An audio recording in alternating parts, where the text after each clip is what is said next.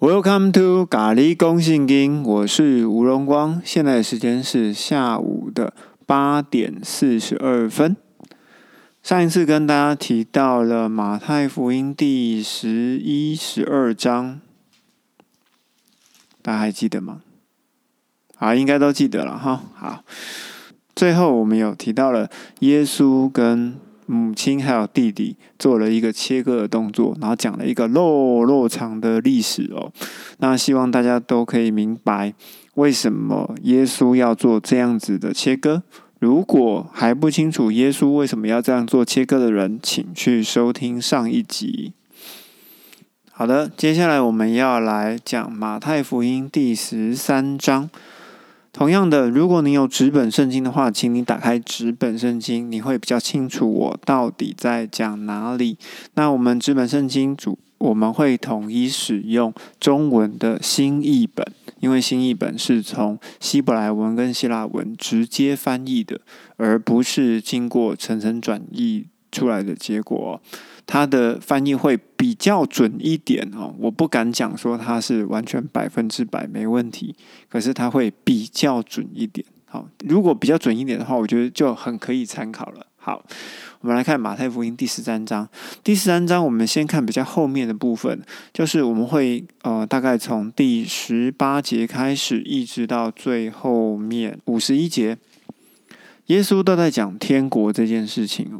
他做了很多的比喻，不管是撒种的比喻、麦子与稗子的比喻，还有芥菜种与面笑的比喻。后面还有呃，天国好像宝贝，天国也很像珍珠，天国也好像一个渔网。不管怎么讲哦，其实都一直都在讲述天国。耶稣自从在马太福音第十一章的二十节哦，开始骂了曾经行过神迹的城市里面的人之后，耶稣就开始把神迹的次数跟密度越来越降低，而是不断的讲述天国。这里的天国呢，呃，其实已经跟马太福音第十一章之前的天国已经不一样了。这边的天国是属于天上的国。天上的国跟天国是不一样的，为什么？因为天国是但以理书九章七十个七的天国，要从天降临的那个天国，是基督要成为救世军的那一个天国。那至于天上的国呢？天上的国就不是在地上，天上的国是耶稣曾经讲：“我要去为你们预备地方。”预备什么地方？预备的地方就是天上的国。所以呢，旧约没有天上的国，旧约只有天国，而新约才有天上的国。好，是两种不同的东西哦，请大家要分清楚。那至于这边讲了那么多新与旧。之后，耶稣就讲到一个部分，就是在马太福音十三章的第五十一节开始。这一切你们都明白吗？门徒们就回答：“明白。”耶稣说：“所以每一个做天国门徒的经学家，就要向家主从宝库中拿出新和旧的东西。通常要把新跟旧的拿出来的东西要干嘛？好，我们就要从。”五十节一直看到第十八节哦，这一段就是要把新跟旧的要分开，所以耶稣在讲的东西其实一直都绕在同一个范畴里面，就是要把好跟坏、新跟旧的要分开。还记得吗？之前曾经讲过，新酒要装在新瓶里，陈酒要装在旧瓶里。好，同样的东西，其实他耶稣只是不停的用很多的比喻。在讲同一件事情而已。另外呢，在马太福音第十三章里面有一个非常重要的重点，其实是在马太福音十三章的第十四节，就是以赛亚的预言。以赛亚的预言是从十四节一直到十五节，就这两节。十四节到十五节，其实它是引用以赛亚书六章九到十节。我们可以翻开以赛亚书。以赛亚书六章的时空背景是乌西亚王去世的那一年，也就是在西元前七百四十年左右。以赛亚他在服侍的时间，其实就是从七西元前七百四十年，一直到西元前六百八十一年，在这附近啊。好，经过考古是这样讲的，接近六十年，小其实是五十九年。好好，那这个故事呢，我们有时候在拆船的时候，就是拆派牧师或拆派传道的时候呢，会用到哪边呢？就是以赛亚书的六章第八节。我又听到上帝的声音说：“我可以差遣谁去呢？谁可以为我去呢？”以赛亚就说：“我在这里，请差遣我。”通常经文就用到这里，然后后面的就通通不讲了。可是这个就是现在教会的问题所在。怎么说？因为上帝要去差以赛亚去传什么样的福音呢？我们继续往下看第九节。他说：“你去告诉这子民，这子民就是犹太人，说犹太人，你们听了又听，却不明白；看了又看，却不晓得。以赛亚，你要使犹太人的心思迟钝，耳朵不灵，眼睛昏暗，免得他们眼睛看见，耳朵听见，心里明白，回转过来，我又要医治他们。”啊，继续看十一节。于是以赛亚说。上帝呀，这要到几时才能停止呢？因为他们都是犹太人嘛，所以总要为自己的人问一下：说这样子的惩罚要到什么时候？上帝回答说：直到城镇荒凉，无人居住，房屋空置无人，土地废弃荒凉。上帝要把人迁到远方，这境内必有很多被撇下的土地。境内剩下的人虽然只有十分之一，也必被消灭。哇，真的是太惨了！所以千万不要只用了以赛亚书六章八节，然后呢就差遣人出去，然后却忘了后面其实这一段经文哦。其实上帝的意思很简单，以赛亚在这边记录的。他就是要犹太人不能明白之后要讲的事情。那这段经文有记载在哪里呢？其实记载在非常多的地方，你们自己去找一下。马太、马可、路加、约翰、使徒行传、罗马、哥林多，全部都有写，全部都是在讲这一段。只是有时候讲的完整，有时候讲的不完整。像马可跟路加就讲的不完整，其实他还是讲这一段。呃，《使徒行传》的最后一章二十八章，它就完完整整的就整个就收录下来了哈。哦，所以说这一段经文其实是新约旧约的分水岭。那为什么要在这么早就让以赛亚知道，然后写在这边呢？上帝就是对犹太人很生气，早就在出埃及记的时候呢，就想要把以色列人全部灭掉，只留。摩西一家人了，那上帝呢？已经对这个种族已经非常非常的生气。这个是印着景象的种族，上帝已经受不了了。他决定要让这一群的子民不能够明白，因为呢，如果你们明白了，回转过来又会得到医治。那你确定能得到医治吗？绝对可以。为什么呢？我们可以参考列王记上十六章，好有写到亚哈王的悔改。